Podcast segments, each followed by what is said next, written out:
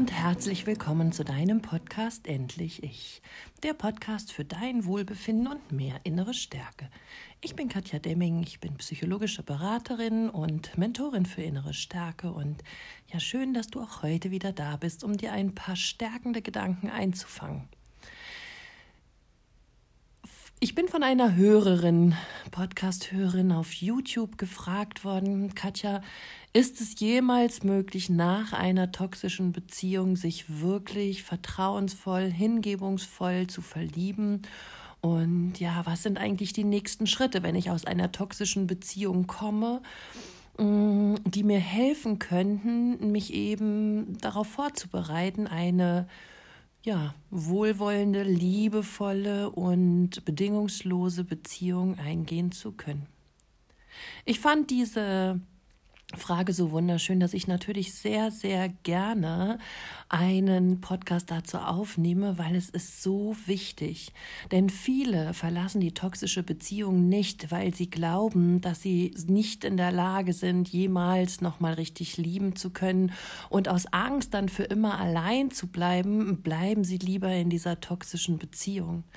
Viele denken, alle Männer, Menschen, Partner sind gleich, sodass man sowieso nichts Besseres findet. Oder ja, sie glauben einfach nicht mehr an sich selber und sind so verzweifelt und zerfressen von Selbstzweifeln, dass sie denken, das Leben hält einfach nichts Gutes mehr für sie bereit. Ich kann mich selbst noch gut daran erinnern, an die Phase meines Lebens, wo ich mir selber so gar nicht mehr vertrauen konnte und ja, nicht mehr wusste, wer ich bin, wer ich, wer ich sein will, was ähm, richtig und was falsch ist.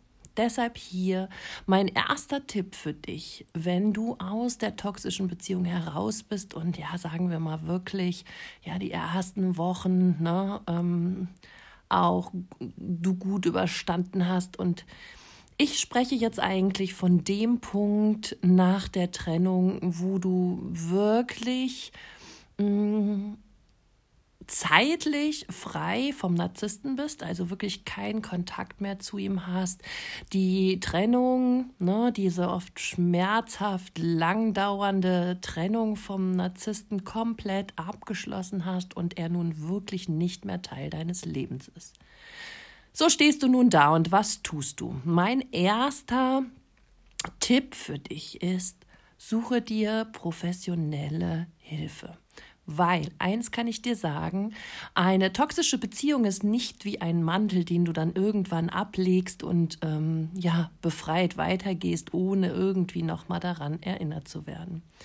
Oftmals sind posttraumatische Belastungsstörungen, Depressionen und zumindest dieses Selbstzerfressen von Selbstzweifeln zu sein, mm, die Folge, die nach toxischen Beziehungen fast in allen ja, zurückbleibt oder noch schlummert.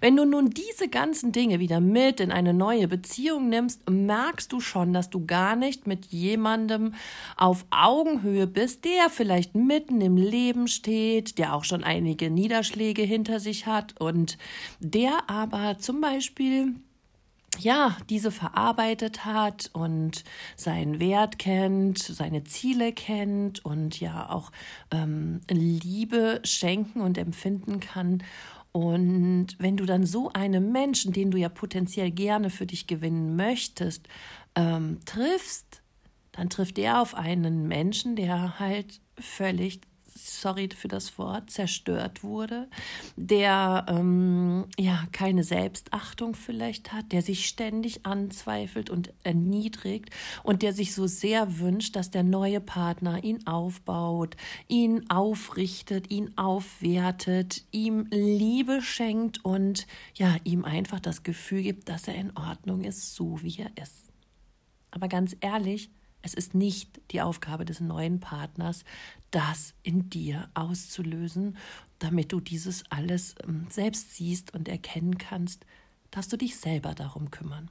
Und ich glaube, dass es fast nicht möglich ist, das ohne eine Begleitung, ohne einen reflektierenden Kurs oder vielleicht auch ein gutes Buch, ähm, aber ich glaube sogar, dass es hier wirklich sehr, sehr sinnvoll ist, all die schmerzhaften Momente, das eigene Nichtvertrauen, die ähm, ja, Dramatiken der letzten Beziehung wirklich versuchen zu klären, sie versuchen sie loszulassen und dann, ja, ich, ich will nicht Heilung sagen, weil das klingt immer so, so A so groß und B ist es so, so schwer zu erreichen, aber zumindest ein friedvolles Gefühl für dich in dir hinterlässt, sodass du wirklich einige der schmerzhaften Erlebnisse aus deiner Beziehung quasi verarbeitet hast, dort dich besser verstehen lernst, weißt, warum was, wie, wann passiert ist und ähm, du auch weißt, dass wenn du in eine ähnliche Situation kommst, dass dich das dann tatsächlich triggert und dass du dann lernen darfst zu unterscheiden und nicht den neuen potenziellen Partner wieder mit dem alten in einen Topf schmeißt und sagst, das sind ja doch alle gleich. Du wirst nach einer toxischen Beziehung mega sensibel sein für alles, was da kommt. Und daher ist es ganz, ganz wichtig, dass du genau hinschaust. Was sind deine Themen? Wo sind deine Wunden? Was gilt es wirklich noch zu verarbeiten und überhaupt zu verstehen und was gilt es zu heilen? Oder zumindest deinen Frieden drin zu finden. Und ich bin mir fast sicher, wie ich schon sagte, dass es das alleine fast nicht möglich ist, dieses so aufzuarbeiten, weil du dann doch nicht so tief in deinen Schmerz gehst und weil du vielleicht auch manche Dinge noch nicht verstehst, weil das ist ja auch so ein typisches Ding nach toxischen Beziehungen, dass wir einfach nicht aufhören können, mm, die Taten des Narzissten zu analysieren und zu interpretieren und wie uns da wirklich wie so ein Hamster im Käfig immer wieder und immer wieder und immer wieder ähm, die gleichen Fragen stellen, auf die wir einfach keine Antworten bekommen. Und du glaubst gar nicht, das stelle ich immer wieder in meinen Coachings fest, wie entlastend es einfach sein kann von jemandem externen, in diesem Fall ähm, einem Coach oder einem Therapeuten, ähm, zu hören, dass die Wahrnehmung, die du hast, stimmt, dass du richtig bist, dass du deinen Gefühlen und deinem Bauch, deinen Gedanken wieder nach dem ganzen Gaslighting Vertrauen lernen kannst. Es tut unheimlich gut, wenn ein Therapeut oder ein Coach dir sagt, auf diesen Wahnwitz, den der Narzisst an dir verübt hat, gibt es keine Antwort. Hier kriegst du keine Klärung. Das ist nicht normal zu verstehen. Und allein diese Sätze können dir dein Leben wieder erleichtern. Deshalb der erste Tipp für mich, äh, für dich von mir nach einer Trennung. Suche dir wirklich jemanden, der sich gut mit dem Thema Narzissmus auskennt und lass dich coachen und beraten und quasi die Wunden, Verletzungen, Fragen und den Schmerz ähm, innerhalb von Coachingsitzungen für dich klären lässt, damit du dort auf eine gesunde Ebene kommst auf der du dann auch wieder einen neuen potenziellen Partner begegnen darfst. Der zweite Tipp von mir an dich, um wirklich eine gute Partnerschaft nachher zu führen, ist, kümmere dich um dich selber. Du weißt, was ich für eine Verfechterin bin von Selbstliebe, ähm, weil sie einfach die Basis ist dafür, damit wir uns in einer neuen Partnerschaft nicht wieder so aufgeben, wie wir es in der alten getan haben.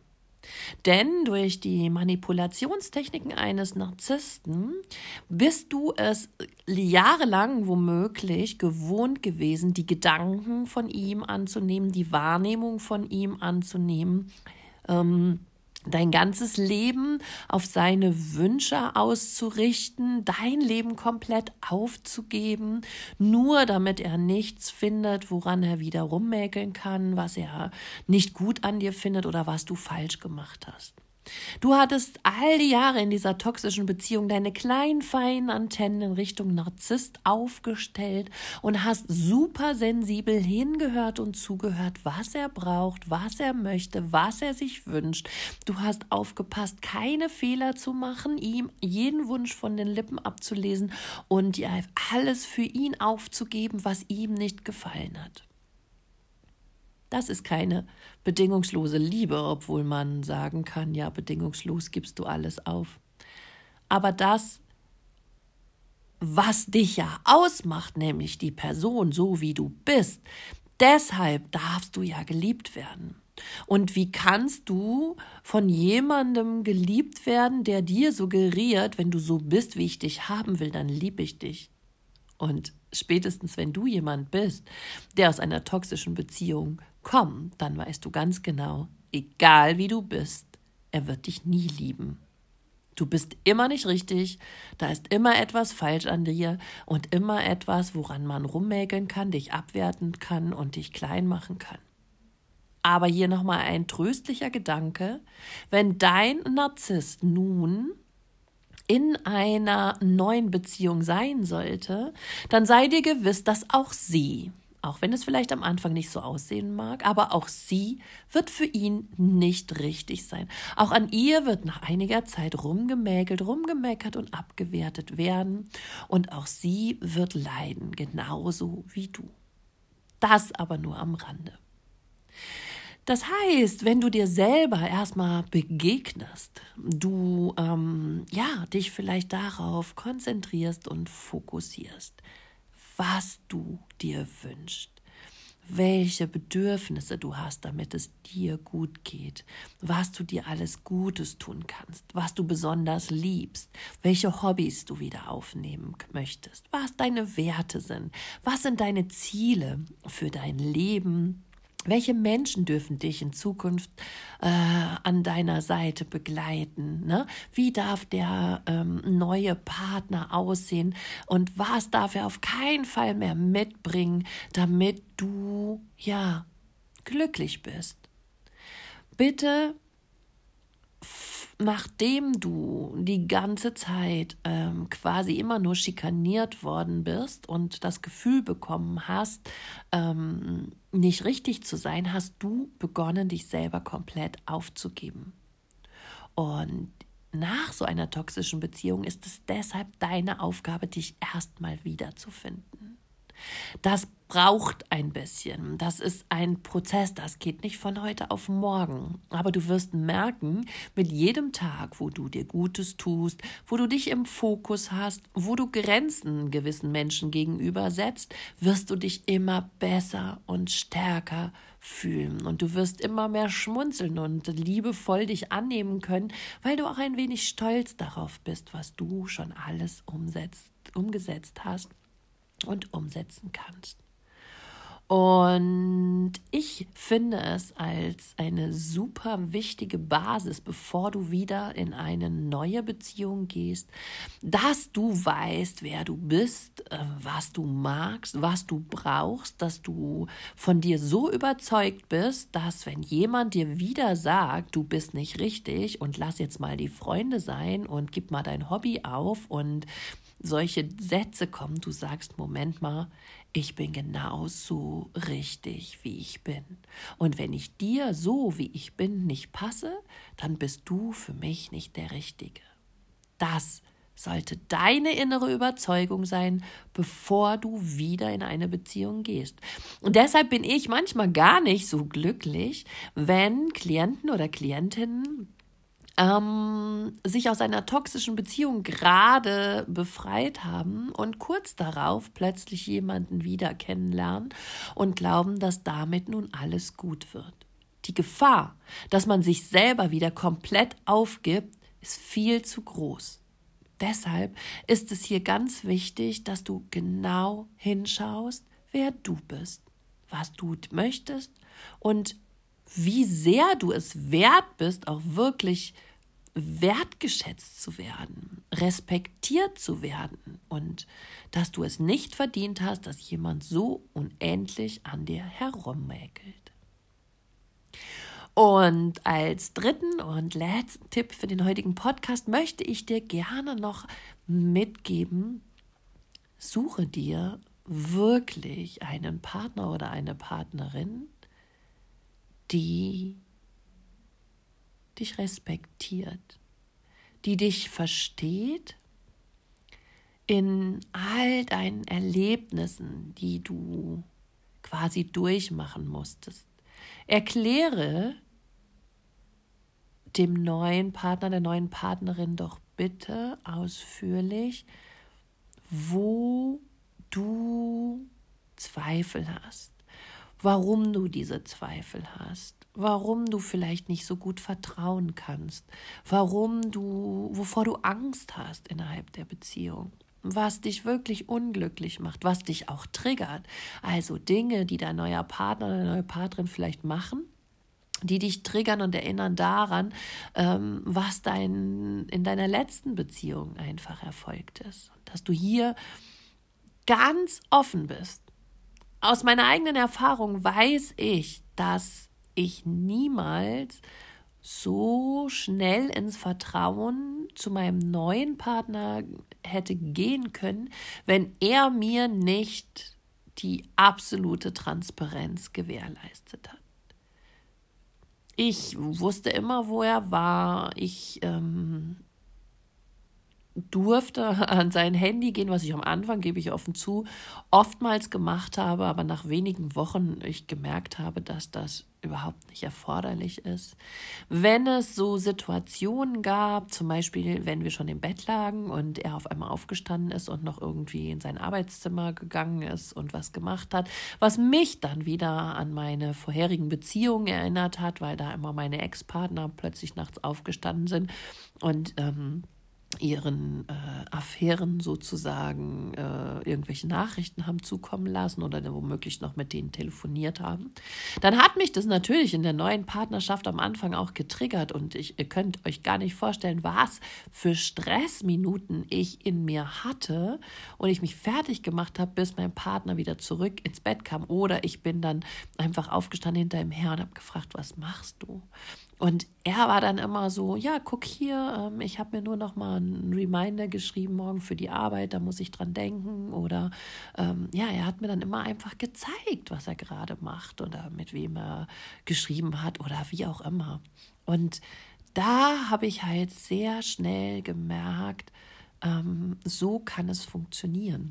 Und das ist auch mein Tipp für dich.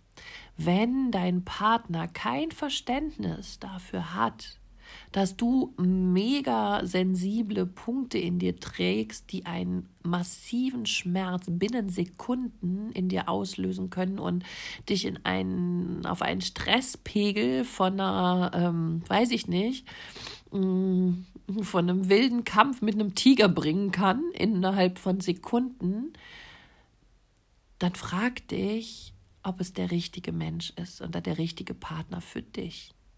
Sollte es immer wieder Streit geben, genau wegen deiner Triggerpunkte, dann ist es vielleicht auch nicht der richtige. Sicherlich darfst du nicht ständig ähm, ja, irgendwelche Triggerpunkte hochbeschwören, was du aber auch nicht mehr tust, wenn du viele von denen ähm, abgearbeitet hast mit deiner Therapeutin oder mit deinem Coach, wie wir das, äh, wie ich das eben im ersten Punkt genannt habe.